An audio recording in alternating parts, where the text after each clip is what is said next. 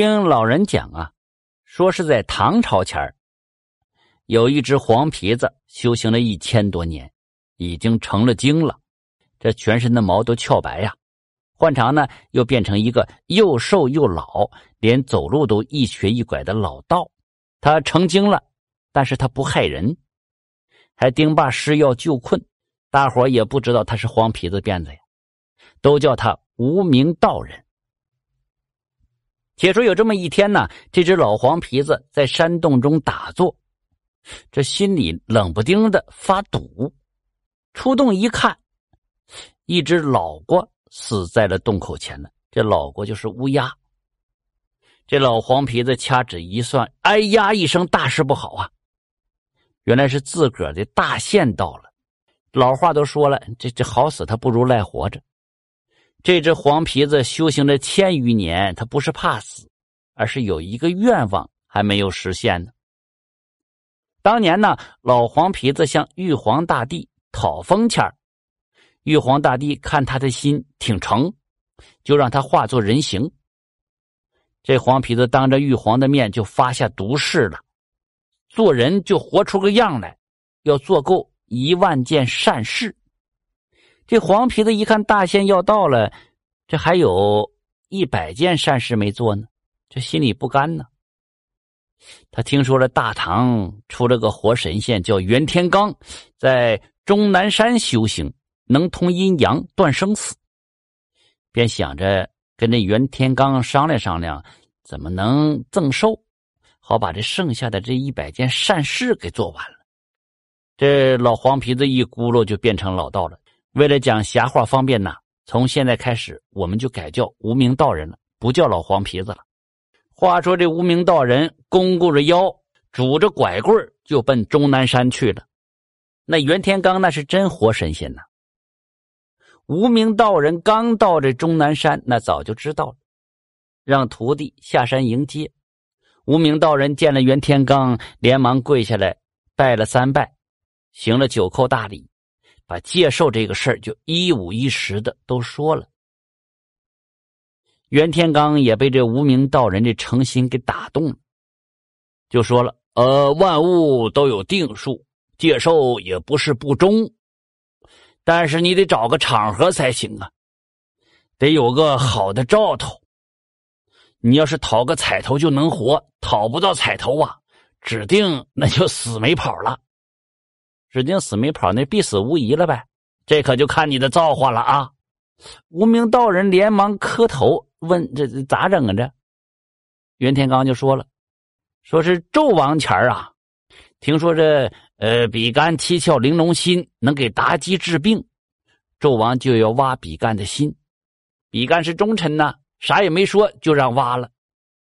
可人没心还能活吗？你说，姜子牙想救比干，就给了他一套护身符，让比干到大街上随便问白菜梅心能不能活。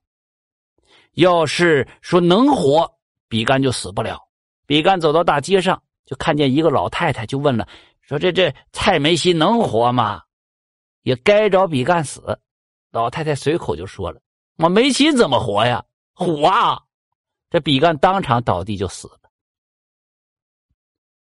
无名道人有千年的道行啊，一听就明白了，就忙问说：“先生啊，那我去哪嘎达呀？哈，啥钱找啥人呢？我呀，我得问明白了，对吧？”袁天罡打了个嗝儿，寻思了半天。就是沉吟了半晌，捋了一下胡子，提笔画了一道符，又在一张黄仙纸上刷刷点点就写起来了。写完了符和纸条，就递给无名道人，就说了：“啊，天机不可泄露，呃，能不能活命就看你的造化了。”袁天罡就叮嘱道：“你下山之后啊，看到一个埋了骨台的要饭花子，这埋了骨台就是非常脏的意思，你就问皇家有巢吗？”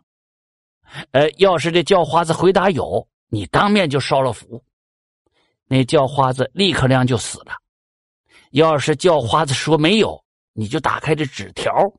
这无名道人一听，嘚嘚嗖嗖接过这符和纸条，拜谢了袁天罡，拄着拐棍就下山去了。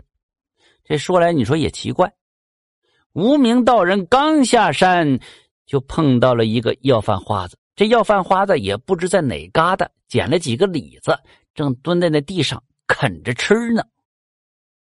无名道人就凑上前去了，从这挎兜里呀，就是口袋里边呗，掏出一块干粮给这叫花子。这叫花子也不感谢，接过来就狼吞虎咽的就吃。无名道人就问了：“哎，小兄弟啊，哎，那黄家有巢吗？”叫花子这鼻涕拉下的，就是埋汰呗，流鼻涕呗。呃呃，啥叫巢啊？无名道人就告诉他：“巢就是窝。”叫花子一听就说：“妈了个巴子的，我他妈就姓黄，我家当然有巢了。”这无名道人一听啊，就赶上雷劈一样，脑袋嗡一下子，缓了一会儿，心想。我都做了九千九百件好事从未伤害过人呢。袁先生说了，要是叫花子说皇家有巢，就当着叫花子面把这符烧了。那你说，那不就等于我亲手把他给杀了吗？这这这，我下不了手啊！那我不白修行了？呃，没事了吧你啊啊啊，没事你就走吧哈，别耽误我吃李子。这叫花子在一旁还嘟嘟囔囔。无名道人二意思思的就走了，这二意思思就是犹豫的意思。走了一会儿，无名道人心中好奇，就打开了纸条了。只见纸条上就写道：“这叫花子后代呀，定出叫黄巢的人。那黄巢乱唐，杀人千千万，杀了此人就是天大的功德呀。可惜你心存妇人之心，晚矣。”叫花子吃李子，当今皇上姓李呀，吃李子那不就是吃糖吗？这这这，这无名道人呼啦一下子就明白了，嗖一下子化作一只黄皮子返回去就追那叫花子，可惜叫花子呀早就没影了。无名道人忽然觉得胸口胀痛，哇的吐了一口血，腿一蹬，现了原形，倒地身亡了。再说袁天罡正在打坐呢，忽然嗖一下站起来，打了个嗨声：“嗨嗨，这老黄皮子不听我的话呀，寿没戒成不算，还毁了大唐的江山呐！”徒弟不明白呀，就忙问其中这原因咋回事啊？原来，如果这老黄皮子按照袁天罡的画作烧了纸条，那叫花子是必死无疑呀，因为这纸条上有阵法。一烧便能把这叫花子困死其中，大唐江山呢就不倒了。